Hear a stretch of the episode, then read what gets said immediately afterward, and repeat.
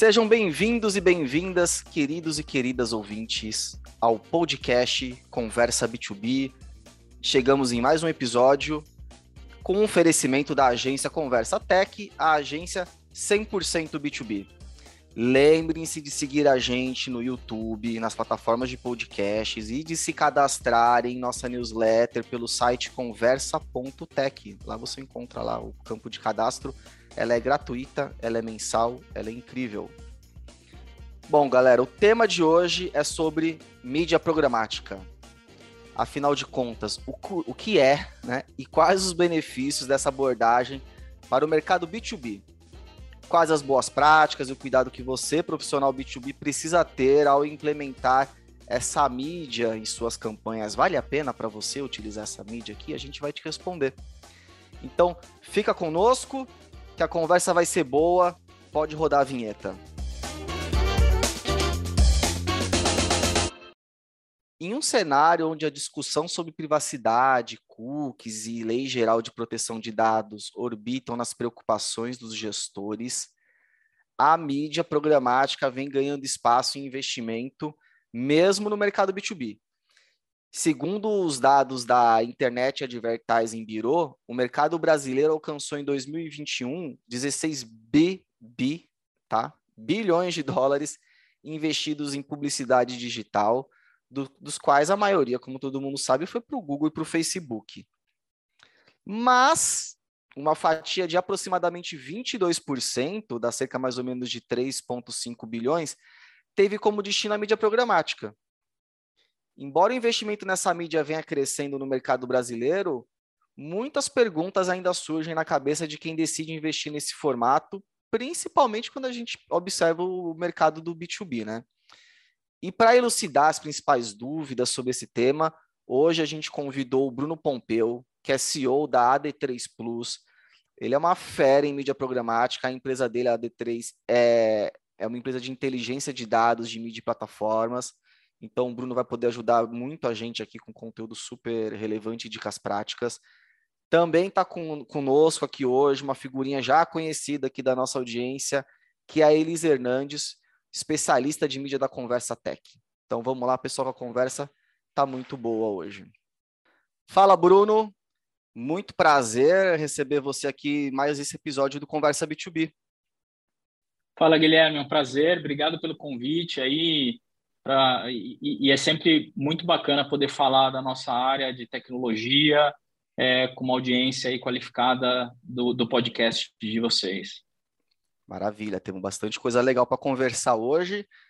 Voltando ao Conversa B2B hoje, não é mesmo, Elisa? Estamos de volta. Bem-vinda de volta aí, participação que deixa a gente feliz também. Tudo bom, Elisa? Tudo bem, Gui. Obrigada aí pra, por chamar a gente de novo, Bruno, pelo seu tempinho. E vamos aí falar de mídia programática. Bora! Essa conversa estava na nossa pauta aqui, a nossa audiência tenho certeza que vai ficar aqui amarradona, porque a conversa é boa e importante para os profissionais aí do marketing B2B do nosso querido Brasil. Bom, vamos lá. Dando início então aqui ao nosso debate, eu vou começar perguntando para o Bruno a pergunta inicial.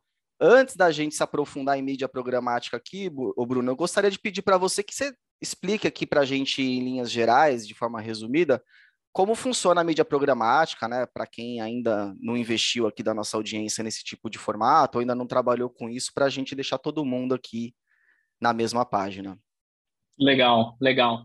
Pô, é, essa pergunta é, é bem bacana, né? A gente, enfim, eu já, já, já fui professor aí de MBA em marketing digital em, em algumas universidades, e é uma coisa que a gente percebe que o mercado ainda tem muita dificuldade de compreender. O que, que é mídia programática, né? Muitas vezes alguns clientes falam que estão fazendo mídia programática e quando a gente vai verificar, eles estão fazendo qualquer coisa menos mídia programática. Né? Mídia programática ela, ela se dá início, né? Para quem acha que é uma coisa nova, na verdade ela se dá início lá em 1995 no surgimento da primeira ad network. Então o que que acontece? Todo publisher, todo site na internet, por né, por regra de mercado ou por dificuldade ou por modelo, ele não consegue comercializar 100% do seu inventário. Então ele sempre fica com espaço ocioso. O que se criou lá em 1995 foi as primeiras ferramentas de, olha, esse espaço ocioso, eu, eu preciso de alguma forma gerar receita nele, né? Como se você, eu sempre faço uma analogia, é como se você, né, tivesse num avião e, e criasse uma forma de quando o avião está lá no céu, lá em cima, você conseguisse colocar uma pessoa num assento, né? Se você conseguir isso, vai diminuir o custo do voo e você não precisa vender tão caro quanto você vende para, né, antes do avião sair, né? Então, é uma forma de rentabilizar aquele espaço vazio. Então, isso começou essa discussão lá em 95, 96 começaram a surgir as primeiras integrações, e isso veio caminhando até 2001, 2003, quando realmente a mídia programática chegou no porte, no tamanho que ela, que ela né, deu o caminho que ela tem hoje. Mas o que, que é a mídia programática? É uma forma de, através de várias integrações de um ecossistema muito complexo de tecnologia, que o anunciante possa exibir mídia para um, um target específico é, diante de várias integrações de uma forma muito dinâmica. Né? A, a origem da palavra programática ela vem da soma de, de duas palavras, né? que é de programação e, e automação. Né? Então, é, é, é, a origem inglesa, né? Programmatic and Automation, criou o termo programmatic, né? e a gente fala de mídia programática, mas, na verdade, é para o lado do publisher, é uma forma dele conseguir rentabilizar melhor um inventário que ele antes não conseguia. Para o lado do anunciante, é uma forma mais dinâmica dele impactar o target que ele necessita usando todo um ecossistema de tecnologia. Né? Então, é, é, é, é ela começou numa forma de só rentabilizar inventário e ela partiu para o caminho de melhorar a performance de campanhas, né? de, de atingir as pessoas certas, é, é, aquele discurso digital que eu acho que todo mundo tem, atingir a pessoa certa, no momento certo, da forma certa. Né? É claro que todo mundo tem o seu papel no ecossistema, mas a programática, quando a gente olha para todo o ecossistema, ela é um dos ecossistemas mais completos e complexos de mídia digital. Né? É, e aí isso vem chegando né, aos poucos, vem chegando é, é, no, nos dias de hoje, né, a gente está falando de 2020, 2021, com várias discussões, né, várias discussões digitais sobre é, o que é a mídia programática, sobre fraude, sobre integração, sobre a importância. Né? Existem várias outras discussões mais complexas sobre o tema, mas de fato é que hoje a mídia programática no ecossistema e no modelo de mídia é uma das mídias mais completas que se tem. A, a, a discussão é que a gente não é uma mídia que, quando chegou no mercado, quando se apresentou no mercado, ela se apresentou de uma forma tão poderosa como as outras plataformas, como o Facebook, como o TikTok, como as socials, assim, não, ela não se apresentou dessa forma. Então acabou que ela caiu numa, num, a gente chama de, de, de vale da morte, né? Ela, ela, todo mundo tem um receio dela porque não entende, porque o, o ecossistema é muito complexo. Então ninguém tem uma compreensão tão grande assim do ecossistema é, ninguém que eu digo, a, a, maioria dos anunciantes, né, as próprias agências acabam não tendo um, um, um, domínio desse ecossistema, que os outros é muito mais simples. Mas quando a gente fala de, de complexidade para atuar de forma mais completa, a mídia programática hoje é uma das tecnologias mais preparadas para isso.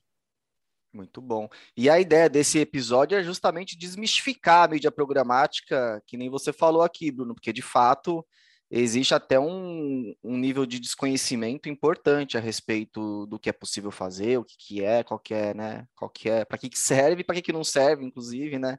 Então a ideia aqui é esclarecer para a nossa audiência justamente isso. E aí vou chamar a Elisa agora para a mesa aqui, até para a gente ampliar um pouco a discussão. Elisa, eu queria saber de você aí, que é uma pessoa que está com mídia, né, e olha vários formatos, enfim, né, tem esse olhar mais 360 aí das possibilidades de mídia.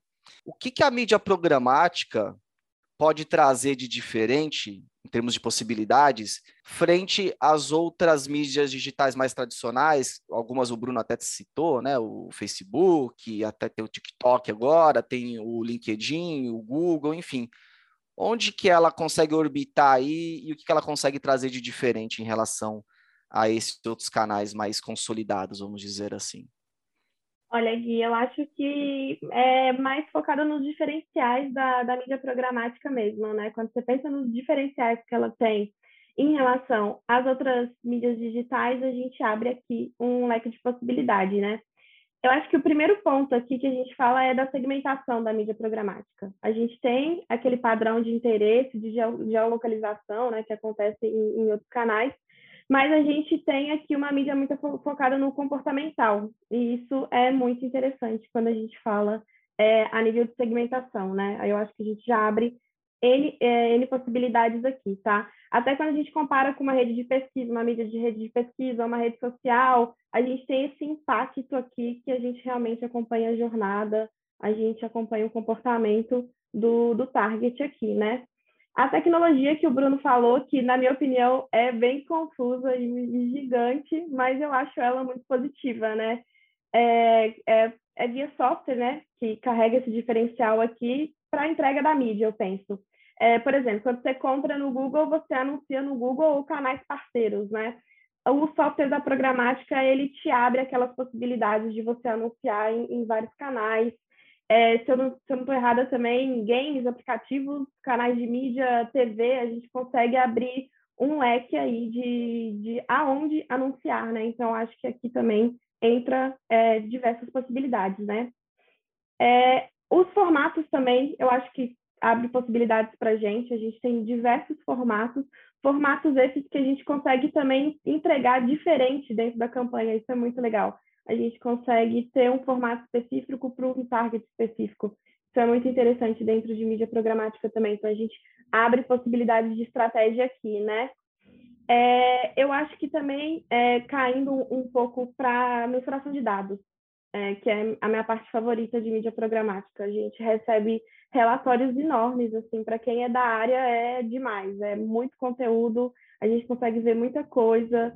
É, tem, a gente tem hoje canais de mídia que a gente tem relatórios ótimos, a gente recebe dados muito, muito concretos, a gente consegue segmentar muito bem, mas a programática ela te dá um direcionamento muito seguro, né, é, dentro desses relatórios, quando a gente segmenta aqui e recebe esses dados é, que te dão segurança para uma campanha futura, por exemplo. Você faz melhores gols lá quando você vai fazer é, aquela famosa, o cluster 2 lá, né, que cruza o, as, as personas dentro, né? Então, acho que esse fato da gente ter dados para mensurar e mostrar para o cliente é, ajuda muito na, na, parte estratégica. Então, eu acho que abre possibilidades é, gigantes para a gente.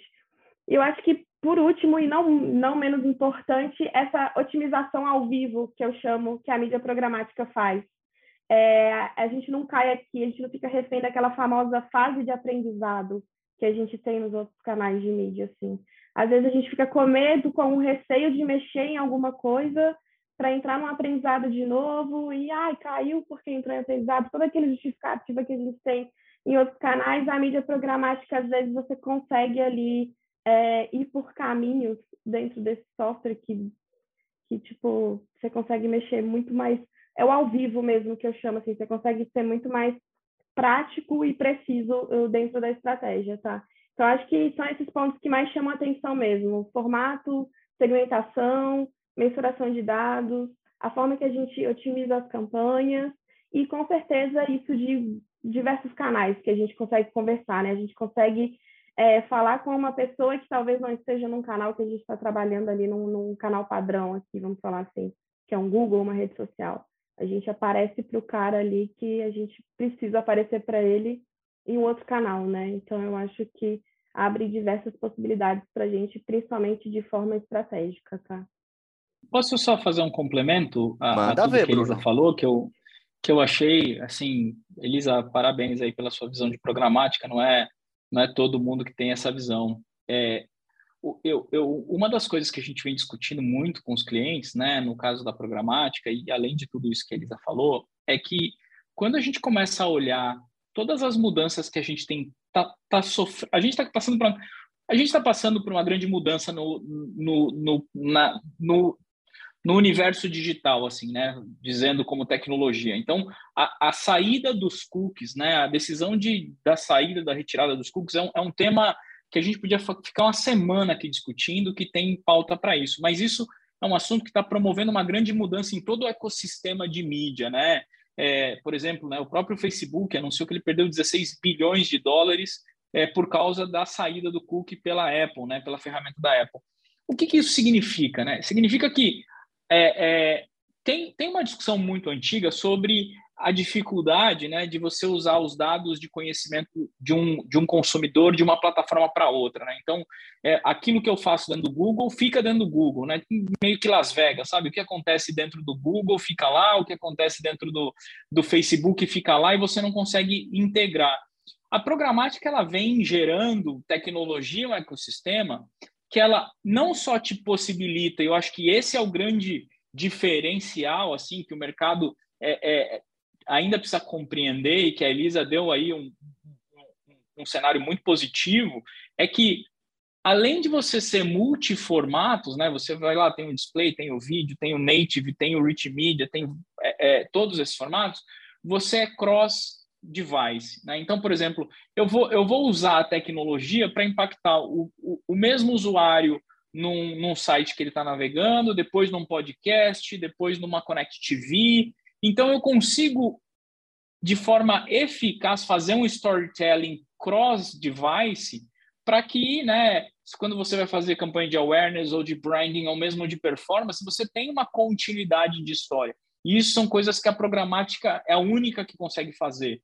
É, e hoje, por causa dessas mudanças que a gente vem sofrendo no ecossistema, hoje, por exemplo, né, e aí eu vou falar especificamente da minha empresa, hoje a gente tem tecnologia que eu consigo transferir os dados da programática para um Facebook, para um Google, para eu poder negativar ou positivar. Então, significa que você diminui é, sobreposição de investimento, sobreposição de target, gera economia no, no investimento de mídia.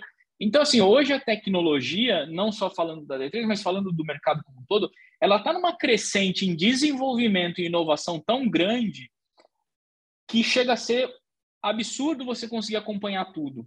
Né? Eu mesmo que vivo nesse universo, né? eu tô, eu tô no, no digital há 28 anos, na programática basicamente há, nos últimos 12, é, e participei de vários eventos internacionais, conferência, né? já, já fui professor, dou palestra, enfim, estou é, aí para lançar meu primeiro livro sobre o tema, mas é que é difícil você acompanhar toda essa mudança, eu sendo um cara da área. Imagine um profissional de marketing ali que ainda precisa lidar com as coisas do dia a dia dele, é, cara, é, é quase que impossível, assim, né? Então, quando você fala de programática para ele, ele paralisa, né? Dá aquele choque, fala, será que eu faço? E aí, geralmente, ele acaba optando por, por cenários mais é, é, simples e aceitáveis, né? Ah, então vamos no Facebook, vamos no TikTok, vamos no LinkedIn, que é mais fácil dele entender, né? E aí a gente acaba, enfim, a programática sendo esse, esse ecossistema, né? Porque quando a gente fala de programática, é um ecossistema, não é uma plataforma em si é, o cara acaba, a maioria dos anunciantes, a maioria das marcas tem um receio incrível. E esse ponto que você falou, Bruno, me remete muito à complexidade que de fato está envolvida com o desenvolvimento de campanhas de programática, né? Isso acho que isso a gente tem que deixar claro para nossa audiência, que de fato é mais complexo do que rodar uma campanha no Google, no Facebook, por aí vai. É, mas por outro lado, o que eu queria dizer para quem está ouvindo a gente é não deixar de trabalhar o formato por questão da complexidade. Você pode ter outras decisões de negócios e de estratégia que te leve a decidir não optar. Beleza. Por complexidade, tem parceiros, tem a AD3, a própria Conversa Tech também, enfim, existem vários parceiros e empresas especializadas que vão te dar esse know-how, vão te prestar esse know-how como serviço, vamos dizer, tá? Então, eu acho que apesar da complexidade, complexidade não deveria ser o motivo para você não fazer uma campanha de programática. E aí, essa questão da complexidade me dá um gancho uma pergunta que eu tenho aqui, Bruno, que é, nesse contexto, inclusive de complexidade, qual que você enxerga hoje como os principais motivos para ter uma menor adoção de, da mídia programática, principalmente quando a gente olha o mercado B2B, que na tua opinião assim é um fator que pode estar desestimulando os profissionais de marketing B2B a investirem, a apostar na nossa querida mídia programática?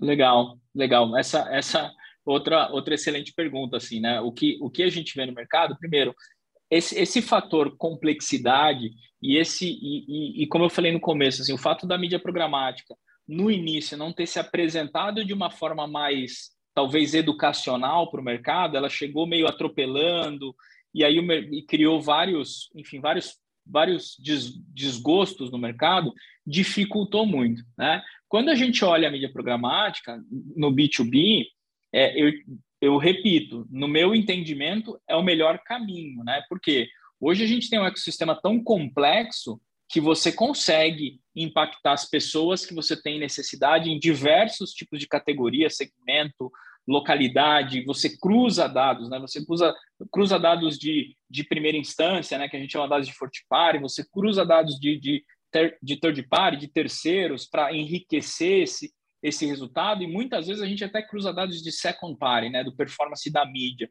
Então você tem, cara, você tem um gerenciamento e uma integração de dados que para o B2B é sensacional.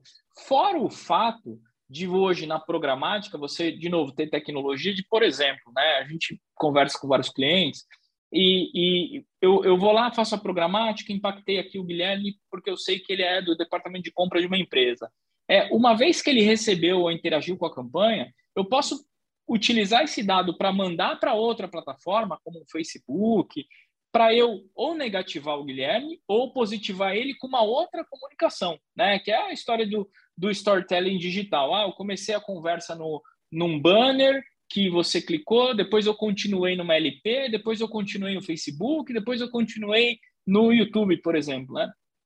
Então, hoje a programática é a única tecnologia que consegue, é, que a gente chama de criar um, um, um pipe, né, um, um cano nas plataformas, né, para que você tenha isso. Nenhuma outra plataforma faz isso. Né? Se você começar sua campanha lá no LinkedIn, o cara interagiu, cara, você consegue só fazer com ele é, é, ou o que a gente chama de dado verticalizado, né? Eu tenho ali ah, o pixel do Google, o pixel do Facebook, o pixel do LinkedIn. Aí eu vou contar uma história sempre verticalizada. Eu não vou fazer a sua régua de contato de forma linear como a programática permite. Então, é, é, eu, eu enxergo que o B2B, né, ele, ele, claro, de novo, ele cai, claro, sempre no discurso da plataforma e da, olha, eu não, preciso, eu não entendo do ecossistema, ah, eu vou fazer o LinkedIn ali, porque o LinkedIn é a plataforma que eu já sei o perfil das pessoas e tal, e, e, e eu falo uma coisa na D3 que é, é, no final do dia, todos nós somos pessoas, então não importa se você é CEO ou se você é faxineiro, todos nós somos pessoas. Temos aí nosso hábito digital de mobile, de desktop, de Connect TV, é, casado, solteiro, com família, sem família, mora na praia, mora na cidade, enfim. Todos nós somos pessoas no final. Então, mesmo o B2B, você tem algumas coisas que são pertinentes, mas é, é, é, eu, a, gente, a gente usa um termo aqui na, na, na D3 que é como é que eu faço para ganhar a mente e o coração desse consumidor? Né? Porque é, é, se você pegar alguns estudos, né, tem estudos de, de, de, de, consumo e repercussão da mídia da Universidade de Xangai, que a gente usa aqui como base de todo o nosso processo, e da Universidade de Chicago, se eu não me engano, é, sobre frequência, sobre tipo de comunicação, para que mesmo o, o target sendo um, um departamento de compras, um B2B, ou ele sendo um B2C, cara, a gente tem que falar com pessoas da forma certa no momento certo. Né? É, um dos grandes problemas que a gente chega nesse processo é que, de novo, né, a, a, mídia programática ela, ela acabou chegando no mercado de uma forma que geralmente o departamento de marketing ou a agência olha a mídia programática como uma coisa que tem que ser barata, né? E aí quando a gente chega nessa abundância de dados, ferramenta e tal, fala, cara, a última coisa que a gente vai ser é barato. A gente vai ser extremamente qualificado, específico, a gente constrói toda uma ferramenta de dados. Então, assim, existe essa, essa, essa cultura já no mercado de quando a mídia programática começou ali, vamos falar em 2000 e, e 2006 mais né, no Brasil, é, e mais forte ali em 2011, que ela era uma forma de você comprar mídia digital mais barato do que você compra normalmente. Né? Então, o mercado veio com essa de, olha, se eu compro lá dos portais um CPM de 30 reais, eu vou na programática e compro por 5, por 6. Então, os caras começaram a transferir mídia para comprar volume e tudo mais. E aí, isso estragou esse ecossistema. Então, hoje a gente tem, né, quando você vai olhar mercados, né, eu, eu, eu tenho, a gente atuou já com clientes fora do Brasil e eu tenho muitos amigos que estão nos Estados Unidos e Europa. Quando você olha esses dois mercados, os caras entenderam que o ecossistema da programática às vezes você compra o CPM mais caro do que o direto no publisher, mas ele te qualifica de uma forma que o publisher nunca vai conseguir qualificar, né? Por essa questão dele ser integrado da demanda e da entrega, né? Então ele, ele realmente entrega a mídia para a pessoa certa, né? Então essa toda essa essa complexidade do ecossistema, na verdade tem que ficar com empresas como a minha, a D3 ou qualquer outra ou concorrente, enfim, não eu não, não me importo. Eu acho que não temos concorrente no digital, tá? Eu acho que essa é, um, é, um, é uma outra cultura que a gente precisa parar, mas que o cliente entenda que ele especificamente ele não precisa ser um entendedor de todo o ecossistema deixa que a gente entende. Agora, ele precisa entender que o ecossistema, ele não é o, ah, eu vou comprar barato porque é assim. Não, ele te entrega muito mais qualidade do que qualquer outra plataforma, desde que você entenda isso, né? E a gente precisa desmistificar muita coisa que aí o, o, o, o, às vezes, muitas vezes o anunciante acaba, ah, mas eu, a gente fala que muitas vezes o anunciante ele quer se ver, né? O problema da programática é que ele não se vê. Então, muitas vezes o anunciante fala assim, ah, então eu vou colocar lá no Facebook porque eu entro lá na página eu vejo a minha mídia. Eu vou colocar no LinkedIn porque eu entro lá e vejo a minha mídia. Programática, né? Até semana passada a gente, a gente teve um cliente que a gente rodou a mídia dele e ele ligou e ele falou, cara, eu não tô vendo. Eu falei, que bom, então tá funcionando. eu tô fazendo meu tra...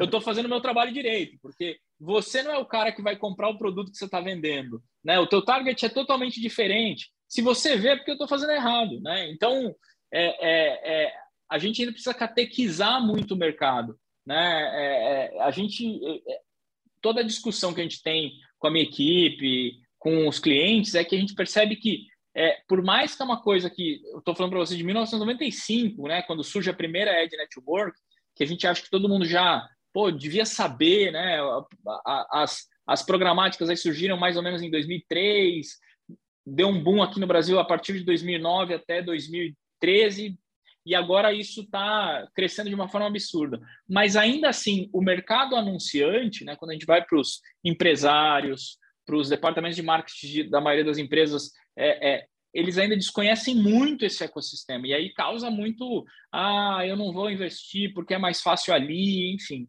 tem tudo isso. Mas é, é, é eu acho que o, o, o B2B, o profissional, ele tinha que olhar e estudar o, o básico desse cenário para que ele pudesse né, ter a sua segurança de falar, oh, tá bom, eu vou e eu vou construir dessa forma. Não, muito legal. E uma coisa que aí queria até jogar essa pergunta para a Elisa. Uma coisa que a gente já ouviu de alguns clientes, ah, mas o meu, e que é clássico no B2B também. Ah, mas o meu público é bastante específico, né? O nosso processo de decisão aqui, né? A jornada é longa, meu produto é complexo, enfim, aquele cenário bastante comum que a gente enxerga no B2B. Aí eu queria saber de você, Elisa, você enxerga que a programática tem alguma dificuldade em atuar nesse contexto de um B2B mais complexo, com um público bastante específico e com essa jornada de compra mais longa? Ou, pelo contrário, na verdade, ela está aí para justamente ajudar nesse tipo de caso? Eu acho que ela vai mostrar que funciona, na verdade. Eu acho que o fato de ser mais específico, ela realmente vai mostrar que funciona e a gente cai até para o investimento aqui, né? O retorno desse investimento, no caso. A gente tem muito papo aqui com cliente de B2B de quanto que você está pagando no lead, quanto que você está pagando nessa oportunidade.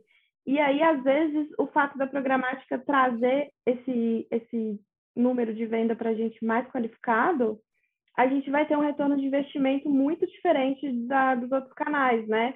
A gente vai investir mais, talvez? Sim. Mas o fato do, do cara vir mais qualificado para a gente, né? A gente vai ter esse retorno de investimento completamente diferente quando a gente fala de outros canais. Então, eu acho que quando a gente especifica demais, é muito legal a gente pensar na jornada que a programática faz. Acho que o fato dela caminhar junto com, com o cliente ali, com o prospect, é muito positivo para ser mais específico para o B2B. Então, eu acredito que casa muito esse papo de o, o nicho né, do, do B2B e a programática ser o canal que vai impactar esse cara que a gente acha que a gente não sabe onde ele está, né? A gente fica às vezes procurando onde ele está, dando chutes, né? Vamos ver no Google se ele está lá, vamos ver no, no, Facebook se ele está lá. Às vezes a programática ela vem exatamente, olha, o cara está aqui, a gente consegue no momento da jornada dele a gente consegue em tal canal é, trazer ele para você, tá? Então acho que a programática vem com um apoio muito forte para esse tema. É. Só um ponto que a gente até já discutiu em projetos aqui é que tem um primeiro momento da campanha programática que exige ali uma série de, vamos dizer, de definições e esperar também a campanha começar a esquentar, né? É, é, é, é bem por aí, Elisa? Ou às vezes não, uma coisa mais rápida, assim, de, de começar a acontecer? Me corrija se eu estiver errada, Bruno, mas acho que a gente tem um time mesmo para realmente criar é, esses acessos até no, no, site, a gente criar um, um cluster, criar uma persona digital, tem N nomenclaturas aí para a gente começar a falar, talvez, de qualificar, né? Da gente começar a trazer lead, a gente começar a ter uma performance mais focada em vendas, por exemplo. Então, acho que a programática tem esse time inicial aí, que eu acho que não é corrido, não. Eu acho que realmente tem um trabalho a ser feito que não foge muito dos outros canais. A gente também precisa, às vezes, fazer outras, literalmente outras etapas de funil, né? Para a gente impactar o cara certo ali mas acho que a programática ela tem esse time aí precioso para a gente trabalhar assim. Concordo, assim, ó, plenamente, Elisa. Mais uma vez, é, eu acho que, que, que o alinhamento, né, sobre o entendimento do processo de programática, ele é, ele, ele está bem, bem, bem completo. O que acontece hoje é que, né, com, de novo, quando a gente olha a programática só como plataforma, ela tem essa necessidade, como todas as outras, né, de aprendizado, né? Porém, hoje, no, quando, gente, quando você olha o ecossistema todo, né, por exemplo, é, é, você tem hoje data providers, você tem integradores de dado que às vezes diminuem esse prazo de uma forma absurda, né? Então, é, por exemplo, né, você vai pegar aqui é, é, é, dados específicos de um perfil B2B, ó, porque assim existe uma discussão na mídia digital que você hoje em dia você tem que esquecer um pouquinho o sócio, o sócio demográfico, né? Homem, mulher, faixa etária, renda familiar. Hoje isso no digital não tem tido tanta relevância assim, né? Então quando o cara olha para programática, fala, ó, oh, eu quero fazer programática, eu quero impactar homem e mulher com a renda X, a gente já fala, hum, pera, amigo, não tem nada mais sobre esse cara que você, né? O que, que você quer vender para ele, né? Qual é a categoria de produto? Então a gente começa a ir muito pela categoria. E hoje tem vários data providers que, quando a gente começa a olhar esse cenário de entrega, de, de resultado, de performance, a gente consegue diminuir essa curva de aprendizado. Né? Que antes você precisava ter um, um tempo maior, mas, de novo, todas as plataformas têm, o LinkedIn tem, o Facebook tem, o Google tem, né? a programática também tem. Porém, hoje, que com essa abundância de dados integrados, você consegue, às vezes, né, reduzir muito é, esse caminho da performance e essa régua. É, o que vai trazer a programática nesse, nesse processo, inclusive de funil, é o cliente ter um entendimento também, muitas vezes, que a programática ele trabalha, por mais que a programática trabalhe o funil todo, ela é muito mais do topo do funil para o meio, né? E ele chega para o final. O que, que acontece? Né? Eu vou contar um, um, caso aqui. Né? A gente trabalhava aqui com uma montadora, não vou citar o nome da montadora, mas era um, um, um carro classe A, e a gente trabalhando com eles aí, a gente trabalhou com eles durante mais de um ano, né? quase dois anos inteiros. Mas logo no começo, a gente estava lá fazendo o nosso trabalho, olhando o número, dados e tudo mais, e um dia o cliente liga e falou: oh, eu vou cancelar porque não está dando resultado. Eu falei, tá, tudo bem, cancelar é um direito, tal, mas eu queria entender qual que é o resultado. E a gente foi lá, abriu o Google Analytics do cara, ele falou, ó, oh, tá aqui, ó, o Google está entregando tantos leads e vocês tantos. Eu falei, olha, vai ali por modelo de atribuição, coloca atribuição linear por canal. Cara, a gente acabava entregando quase cinco vezes mais do que o Google. O que, que acontece? Né? A programática, por ter essa tecnologia, esse ecossistema, né, eu vou impactar. Né, o, o Guilherme está interessado em comprar esse modelo de carro, mas ele está não só nesse carro, ele tem grana para comprar esse carro, os concorrentes e às vezes um apartamento. Então o cara está, ó, eu vou investir o dinheiro, eu vou comprar um carro, eu vou, eu vou comprar um apartamento. E aí, quando você olha né, na janela de oportunidade, eu fui lá, peguei o Guilherme e falei, Guilherme, tá aqui, te exibi uma... Cara, eu criei esse, essa régua de contato com ele pela programática, e aí no dia que o Guilherme decidiu lá deixar um lead para fazer um test drive, ele vai no Google e coloca lá, ó, tá aqui o lead, né? E aí o cliente fala assim, ó, é o Google que está vendendo. Aí você fala, não, peraí, vamos lá, vamos abrir atribuição, vamos criar a sua régua de contato. Né? Então, a programática e o profissional de programática ele tem que ter isso muito claro que ele precisa ensinar isso para o pro, pro profissional aí B2B, para o departamento de marketing, para o anunciante, que ele precisa enxergar essa profundidade do, do que a programática consegue fazer. Não, e, e você falou um negócio para mim que é ponto-chave, porque o, o que a gente está falando aqui, pessoal, não é, cara, pega todas as suas fichas e coloca em programática. Não, ela é uma estratégia complementar muito eficaz, que conforme o Bruno e a Elisa estão comentando aqui. Mas eu queria aprofundar um pouco essa, essa questão da complementariedade. Vou perguntar para a Elisa e depois eu quero ouvir um pouco do Bruno. A gente já está falando um pouco a respeito, mas para ser um pouquinho mais específico aqui, como que a mídia programática ela pode se integrar com outros tipos de canais e campanhas digitais? Vamos ficar no digital, tá, galera?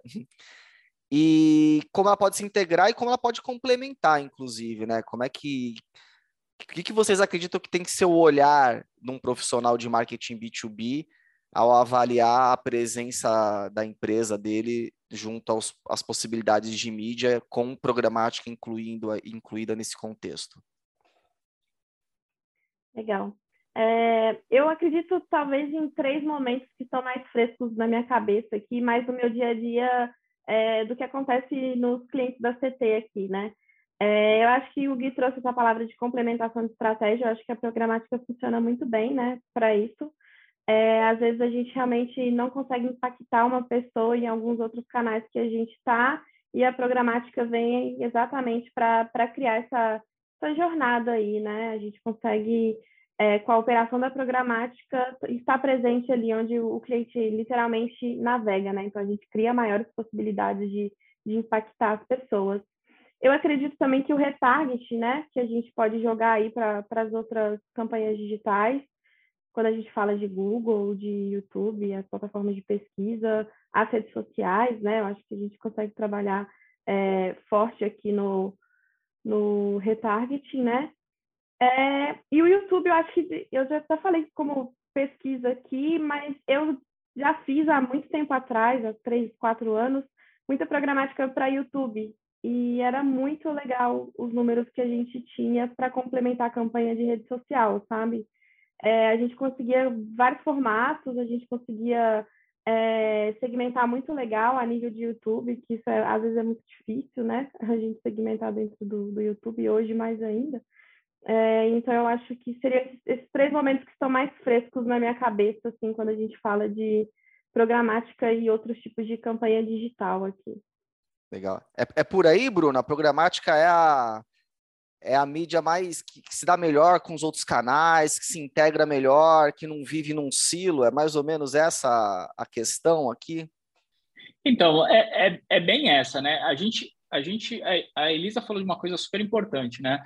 Às vezes o cliente fala assim, ah, vou colocar no YouTube porque o YouTube tem uma audiência X e tal, mas comparado ao YouTube, quando você coloca a programática, e de novo, né? Eu, não, eu, eu jamais vou fazer, fazer a loucura de falar para o cliente, olha, investe 100% de vídeo na programática e não investe no YouTube. Não, põe lá no YouTube. Só que eu, eu entendo que o cliente ele precisa separar uma parte de programática, porque os dados que a programática vai dar para ele vai enriquecer muito o entendimento dele sobre a performance dos vídeos e que ele pode, inclusive, trazer essa inteligência para as segmentações que ele está levando para o YouTube. Né? Então, é essa integração de insights e inteligência que a programática pode dar nas plataformas, isso primeiro é muito rico, assim, eu acho que é extremamente essencial. O cara que fala assim, oh, eu vou colocar 100% no YouTube, eu falo, cara, não faz isso, né? Você para aí 20, 25%, bota numa programática de vídeo para você ter uma, uma riqueza de dados e informações sobre como esse vídeo está tá sendo é, é, impactante, como o consumidor está reagindo nele, e você, de repente, usa essa informação para enriquecer sua experiência ali no YouTube. E, e, e, a segunda coisa que é importante a gente colocar é, de novo, né, pela mudança que a gente vem sofrendo, é, é interessante que hoje, né, é, é o retarget ele morre, né, com a, com a saída do third party cookie, ele morre, ele deixa de existir.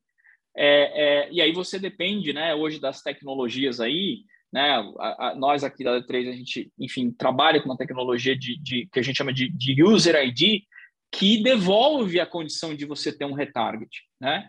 E aí, quando você devolve a condição de ter um retarget, é bom não só para a programática, como para qualquer outra plataforma, sendo que a programática, de novo, é a única plataforma ou tecnologia que permite integração de dados multiplataforma. Né? Então, por exemplo, é, quando você perder, né, é, é, você hoje perde o retarget no Facebook é, para usuários de, de iPhone hoje, né? Então não existe mais retarget o iPhone. É, se você tentar usar esse dado, tirar do Facebook para outro lugar, você não consegue. Agora, se você faz a programática, pega o dado e manda para o Facebook para fazer o retarget no Facebook, você continua possível de fazer mesmo para usuário para para usuário Apple. Então, de novo, é a programática enriquecendo o entendimento, enriquecendo os dados e dando uma melhor performance, não só na programática, mas possibilitando que o, a empresa, o mídia, o departamento de marketing use esse insight para melhorar as outras plataformas.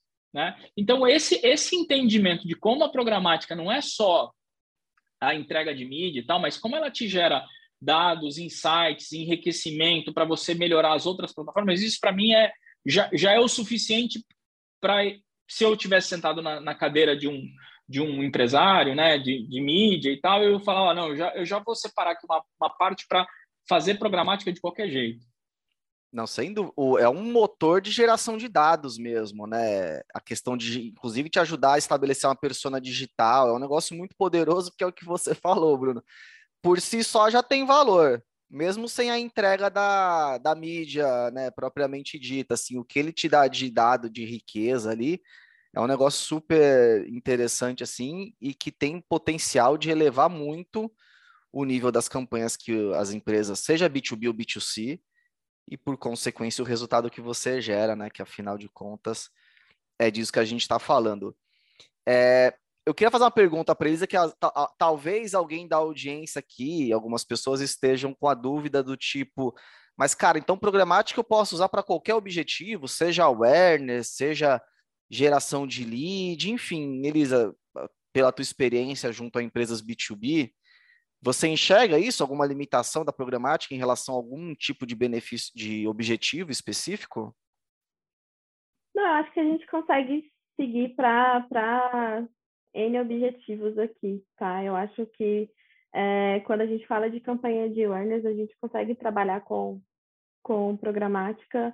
Campanha de oportunidade, a gente consegue trabalhar com programática. Se a gente cai para o objetivo de lead também, que foi aquilo que a gente falou lá no início de entregar a campanha, receber esses dados, que, criar esse segundo cluster aqui que a gente vai fazer essas jogadas dentro do funil da programática, que é muito interessante, Acho que vale as pessoas depois fazerem uma pesquisa sobre.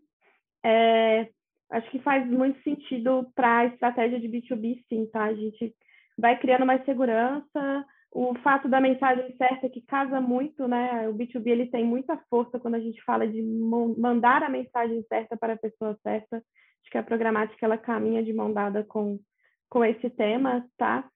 É, então, eu acho que para qualquer estratégia que a gente for pensar aí a nível de campanha digital, a gente consegue modelar a nível de programática, sim, para o B2B. Hum, muito bem. É, a gente tem um último bloco, que é os cuidados que a gente tem que ter com a mídia programática. Mas antes de entrar nesse bloco, eu queria fazer uma última pergunta aqui para o Bruno, antes de né, partir para essa parte, que é de maneira geral, tá, Bruno? Até para dar uma dica aqui, que a nossa audiência gosta bastante disso. Tem algum formato ou estratégia em alta para programática que você acha que vale a pena compartilhar aqui com a nossa audiência? Ou é muito aquela questão de, cara, caso a caso, cada um com as suas particularidades, enfim? Se tem alguma tendência de programática que você acha que vale a pena destacar, você já falou algumas aqui de User ID, por exemplo, né, que é uma transformação super importante impulsionada por essa limitação de cookie, etc. Tem mais alguma coisa que você acha legal compartilhar de hacks aí, de coisas que a gente pode compartilhar com a nossa audiência? Olha, o mais, o mais importante mesmo é essa mudança dos cookies, né? Porque assim, a, a Apple já fez, o Firefox já fez e o, e o Google está anunciando que a partir de fevereiro ele vai fazer o mesmo movimento, né? Então significa que é, é, qualquer cliente hoje que ele não tiver uma solução de User ID, ele vai ele vai sofrer na compra de mídia e nos resultados de mídia digital dele, né? É, é, isso, isso eu acho que é uma coisa que é, se, o, se o cliente, né, a agência não entendeu ainda, eu acho que é mais do que urgente ele, que ele busque o um entendimento disso que vai acontecer. É, e uma outra tendência que eu tenho acompanhado lá fora, né, é sobre o, o, o Addressable Connect TV. Né? O que, que acontece? É, hoje, hoje você tem um aumento muito grande dos usuários de Connect TV, né? mesmo do, dos on-demand e dos, dos próprios espelhamentos né, de aparelho. Então, hoje, toda vez você pega o celular, faz o parelhamento lá do celular na TV assiste YouTube, assiste Netflix, assiste todos esses canais. Então, assim, ó, por exemplo, você começa a olhar os mercados de fora, o, o, a exibição de mídia por Connect já, já superou mobile nos Estados Unidos, para você ter uma ideia. Tá? Então, o investimento de mídia em Connect superou mobile. Por que, que superou mobile? Porque lá o mercado está avançado na questão do addressable Connect e o Brasil não. Né? O Brasil ainda está patinando nisso. Né? São poucas as empresas que conseguem realmente entregar Addressable TV. O que, que é o Addressable TV? é isso que eu ia eu... falar. Explica para a gente aqui. Exato. O Addressable TV é eu usar exatamente esse dado que eu tenho da mídia programática, de entregar, ó, então eu vou lá pegar, vou construir um dado, né? Vou pegar um dado lá de, ó, o, o, o cara que é responsável pelo departamento de compra de parafuso em montadora, tá? Eu, eu construo esse perfil, dimensiono um universo e digo o seguinte, tá? Como é que eu faço para exibir uma mídia para esse cara quando ele tiver na Connect né? Porque hoje o Brasil está tá, tá comprando Connect da mesma forma que ele compra a TV aberta, assim, né? Ah, vou impactar um monte de gente e lá no meio tem quem, quem, quem me interessa. Quando você fala de addressable, é quando eu consigo pegar esse dado específico que eu modelei, mandar para uma entrega de mídia para fazer a entrega de mídia via ConnectV para esse perfil, para esse target. Então, isso é uma tendência que os Estados Unidos resolveu lá, já tem né, uma, duas, três empresas que estão dominando o mercado. É, é, e aqui no Brasil a gente ainda está, porque, de novo, é, é, você tem lá o, o, Google se posicionando, né, o YouTube como uma audiência maior do que a TV aberta, e aí o cara quer hoje, né, o mídia ainda pensa muito em cobertura alcance. Ah, eu vou cobertura alcance. Cara, e o digital ele é muito melhor do que isso, né? Então, é, quando a gente vai olhar a tendência de addressable Connect TV, que você precisa do dado para fazer essa entrega mais específica, que, claro, o, o, o custo de CPM ele acaba sendo bem alto, mas o resultado é muito melhor, né? Enfim, a gente tem cases aqui da própria D3 com, com taxa de, de, de clique em, em campanha de, de Addressable Connect TV de 94%. Né? Então, assim, você tem um CTR de 94%, cara, não existe em lugar nenhum do mundo.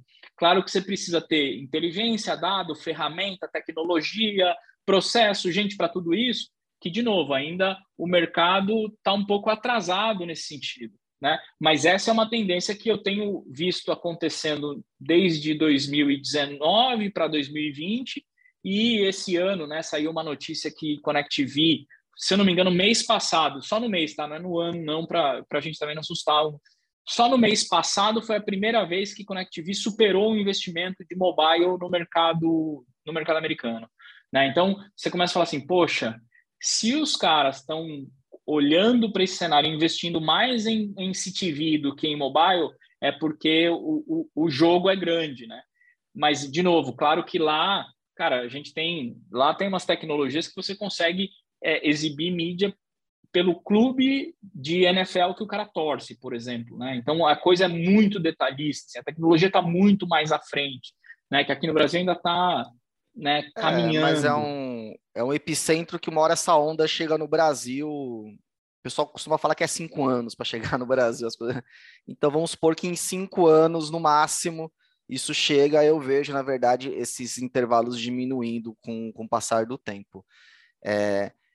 Aí, Bruno, você me levantou a bola aqui da gente falar um pouco de cuidados ao trabalhar com mídia programática, e uma coisa que eu já ouvi muito é a questão de LGPD, que até está nesse contexto de Addressable TV, por exemplo, né? É... A questão aqui é a transparência dos dados na programática, né? E enquanto a compradores, né, nós aqui, empresas, com, no papel de compradores e distribuidores de mídia, a, o que, que a gente tem que ter em mente, ou quais são os cuidados para não cair numa espécie de malha fina da LGPD, assim, de fato tem que ter algum cuidado adicional quando eu estou falando de mídia programática em relação à LGPD? Olha, esse, esse é um assunto bem delicado, assim, né? Eu, eu, já participei de alguns comitês, de algumas reuniões, né? Participei dos comitês quando a gente era associado à IAB, que a gente hoje não é mais, e a gente é associado à ABRAD hoje, né? Participando de alguns comitês. Esse é um assunto muito, muito delicado.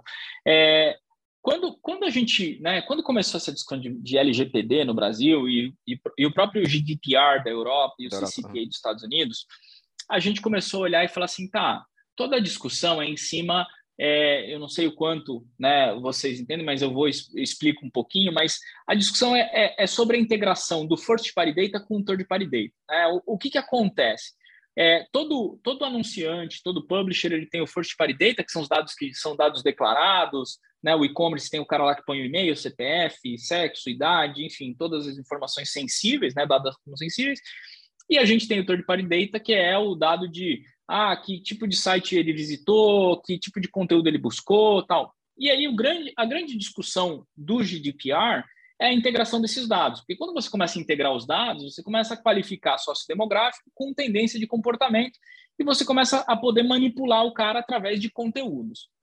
É, quando você separa os dados, né, você quebra o, a principal discussão do GDPR. Fala, olha, tá bom, se eu não consigo conectar o, o, o sócio, o, o dado sensível, né, a pessoa com comportamento e interesse, beleza, eu não sei que o Bruno é casado, enfim, tem família e que gosta de uma marca ou de um carro específico. Então, eu, eu, não, eu não conecto esses, eu não faço uma união desses dados para transformar a tendência dele. Eu simplesmente sei que esse computador ou esse celular ele tem uma preferência por uma marca de carro X e a marca concorrente vai tentar oferecer um produto né, semelhante pelo mesmo preço. E aí, na Lei Geral de Proteção de Dados, você entra no, no legítimo interesse. Né? A marca está usando o dado para entregar uma informação que é qualificada para o cara, sem infringir, saber que é o Bruno, saber o CPF dele, saber se ele tem condições de comprar o carro ou não. Então, a programática, falando especificamente da programática, ela não tem essa, essa, esse problema com a LGPD, um, porque ela não faz essa conexão de first e third party, né? É, dois, porque com a saída do third party cookie, ela perde qualquer lastro né, dessa integração. Então, a programática não tem, né? Qualquer um que fale, ah, porque o, o, o LGPD na programação... Cara, é, eu vou te falar que, para mim, né, já falei com alguns amigos advogados, é a maior falácia que você tem, falando, olha, a programática vai ferir o LGPD. Cara, em momento algum, em momento algum. Agora, o cenário que pode né, interferir é quando o, o, anunciante ele tem lá sua camada de first party, né? Ele tem lá o, o, CRM dele, ele tem aí o CDP dele, que aí ele tem os dados sensíveis, ele sabe lá o Bruno, o número do cartão de crédito, CPF.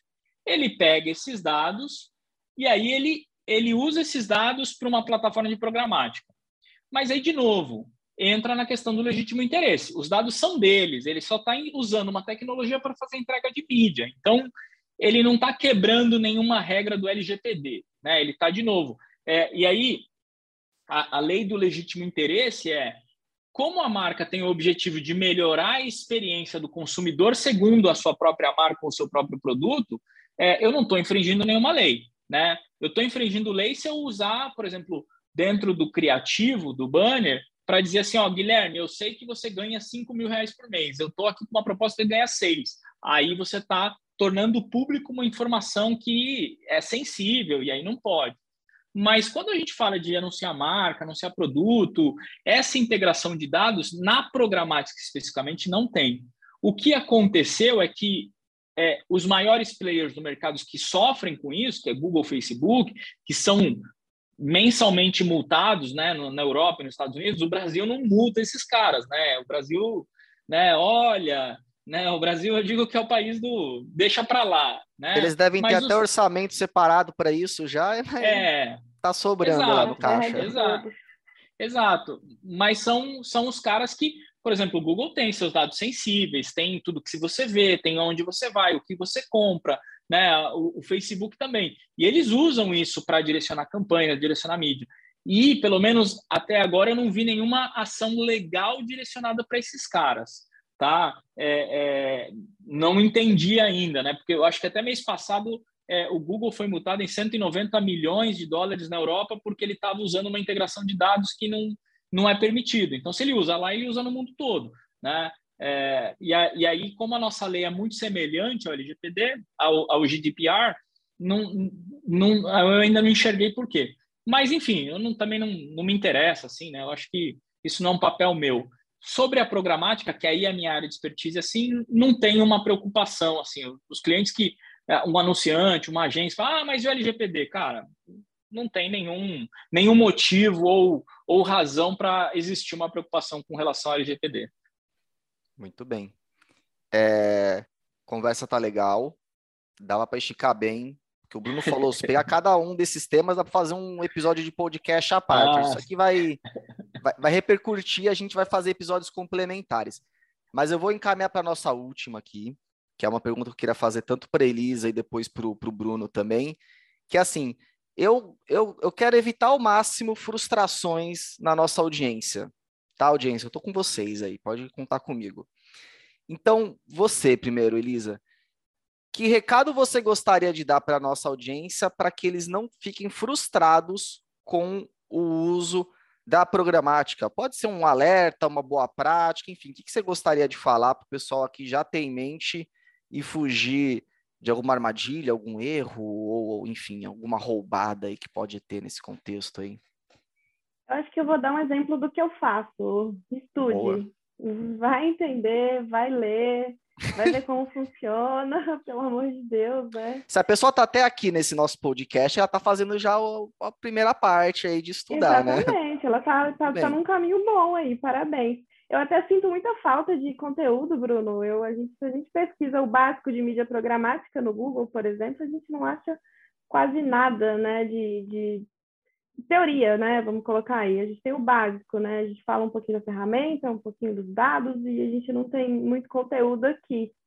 É, eu brinco que a Karen é enciclopédia do, do, da mídia programática. Tudo que eu tenho dúvida, eu mando para ela e ela me, me retorna. E eu acho que acho que o primeiro caminho aí para eu como mídia, né, como profissional de mídia, acho que o primeiro caminho é vai estudar, vai é, conhecer seu parceiro, que faz, faz muita diferença quando você tem um, um parceiro legal para trabalhar com você com mídia programática. Se você não opera a mídia, né, que é o meu caso, é, eu acho que faz total diferença. Vai, vai aprender, vai saber o que, que você está fazendo para complementar o que você já faz no dia a dia, né, com, com as outras plataformas aí. Muito bem. Dica de ouro, aliás, essa, hein, pessoal? Isso que a Elisa falou, eu vou reforçar isso porque eu realmente acho que é fundamental no caso de programática. Traz para o teu lado a galera que entende.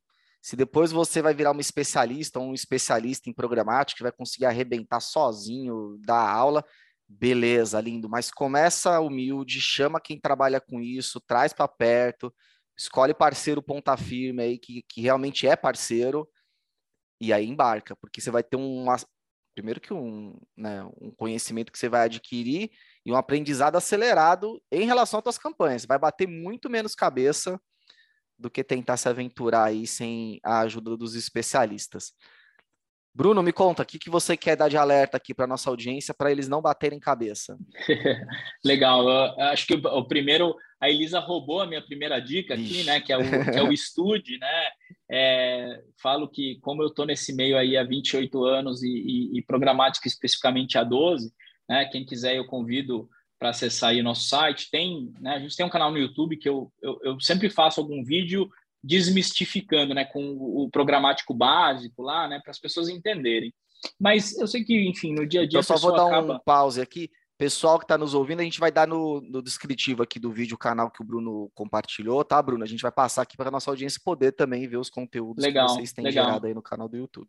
Ótimo, ótimo. Então, acho que a Elisa falou, né? Estuda, se não, se não, não encontra informação, busca quem você imagina que, que tenha, né, para aprender. Mas uma, uma dica que eu, eu, eu e eu vou com, conto um caso aqui também de cliente, que como a gente está há 12 anos, a gente tem bastante história, é, geralmente quando o cara começa a programática, ele quer o mesmo resultado que ele tem em algumas, né, que eu falo que às vezes o cara quer comparar a banana com maçã, né, compara, cara, compara a banana com banana. Então, é, a gente teve um, um cliente que ele começou a campanha com programática com a gente, e eu expliquei para ele toda a régua de contato, funil, dados, enfim, tudo que a gente sempre conversa aqui, que eu imagino que a Karina deve conversar com a Elisa, enfim, tudo que a gente passa para os clientes. E aí o cara, ah, não estou tendo resultado, vou parar. Ele falou: para a campanha. A gente parou a campanha. Deu 15 dias, ele, ele ligou para a gente e falou: cara, eu pedi para parar a campanha porque a gente está vendendo muito e acabou o produto que a gente tinha para vender. Eu falei: cara, eu parei a campanha há 15 dias. O que você está tendo agora é a repercussão daquilo que a gente fez. O nosso trabalho, ele, ele, ele leva, às vezes, né, dependendo da categoria, do segmento, ele leva um tempo. Então, geralmente, quando a gente fala para o cliente, fala, você começou programática, começa a olhar a melhoria de performance nas outras plataformas, porque a, a programática, antes de tudo, ela trabalha o topo do funil. Então, é muito comum o cara começar a programática, ele fala assim, eu não estou tendo resultado. Aí eu falo para ele, falo, ó, vê se lá o teu resultado orgânico de Google aumentou ou o teu resultado pago diminuiu o custo, porque você está tendo um, um, custo mais barato. Aí o cara olha e fala assim, pois é, aumentou. Eu falo, então, se você olhar a sua atribuição, você vai ver que a gente está levando o cara para o teu funil, porque o cara ah, eu impactei ele no mobile, ele gostou, depois ele chega em casa, vai no Google e compra. Ah, ele estava trabalhando, viu lá o produto, gostou, ele vai no Facebook, procura e encontra e compra. Então, assim, uma dica muito importante para o cara não se frustrar é não comparar banana com maçã e olhar ali no, né, no, no, no, no nas outras plataformas a melhoria muitas vezes de, de performance mediante o orgânico. E isso acontece em 99,99% ,99 dos casos. O cara faz programática e de repente o orgânico dele começou a performar melhor e ele fala assim: "Ah, foi o Google". E a gente fala: "Não, querido, não foi o Google, né? Foi a programática que está te levando mais gente qualificada". Então, é, esse é um ponto que a gente sempre tenta explicar para os clientes, tenta demonstrar, tenta é, é, colocar de uma forma bem didática para que eles entendam. Muito bem, pessoal. Acho que mais prático do que isso não dá para ser. Então é isso, pessoal. Acho que a discussão foi boa. Tem bastante coisa para ser estudada ainda, que nem a Elise e o Bruno falaram. Então acho que espero que seja um estímulo para as pessoas e os profissionais saberem mais a respeito. O Bruno aí está à disposição, a Elisa também está à disposição e a gente espera ter ajudado bastante. Bruno, quero agradecer demais tua participação, foi super boa, com certeza ajudou bastante a nossa audiência aqui com informações bem ricas, né? Poxa, eu que agradeço, coloco, coloco não só eu, Bruno, mas a D3 inteira à disposição, se vocês quiserem fazer uma segunda rodada, esse é um dos temas que eu mais gosto de falar, né? Eu adoro falar sobre digital, ecossistema de mídia programática, então, cara, muito feliz aí e agradecido pelo convite. Maravilha. Elisa, também muito obrigado pela sua participação, ajudou demais também. Eu agradeço e a nossa audiência agradece também. Tamo junto, Gui. Sempre bom voltar aqui, que só enriquece o nosso dia a dia aí para nossa audiência e para nossa casa aqui na CC, né? E Bruno, obrigada de novo por aceitar nosso convite aí, tá junto com a gente aqui. Isso. A gente vai deixar, pessoal, aqui os contatos, o canal que o Bruno falou, então dê uma visitada. Também vamos deixar aqui no descritivo os links do Conversa B2B para você receber nossa incrível newsletter mensal, o nosso canal do YouTube os nossos outros canais nas plataformas de podcasts. Queremos agradecer aos, aos ouvintes que chegaram até aqui e a gente se vê no próximo episódio. Valeu, pessoal!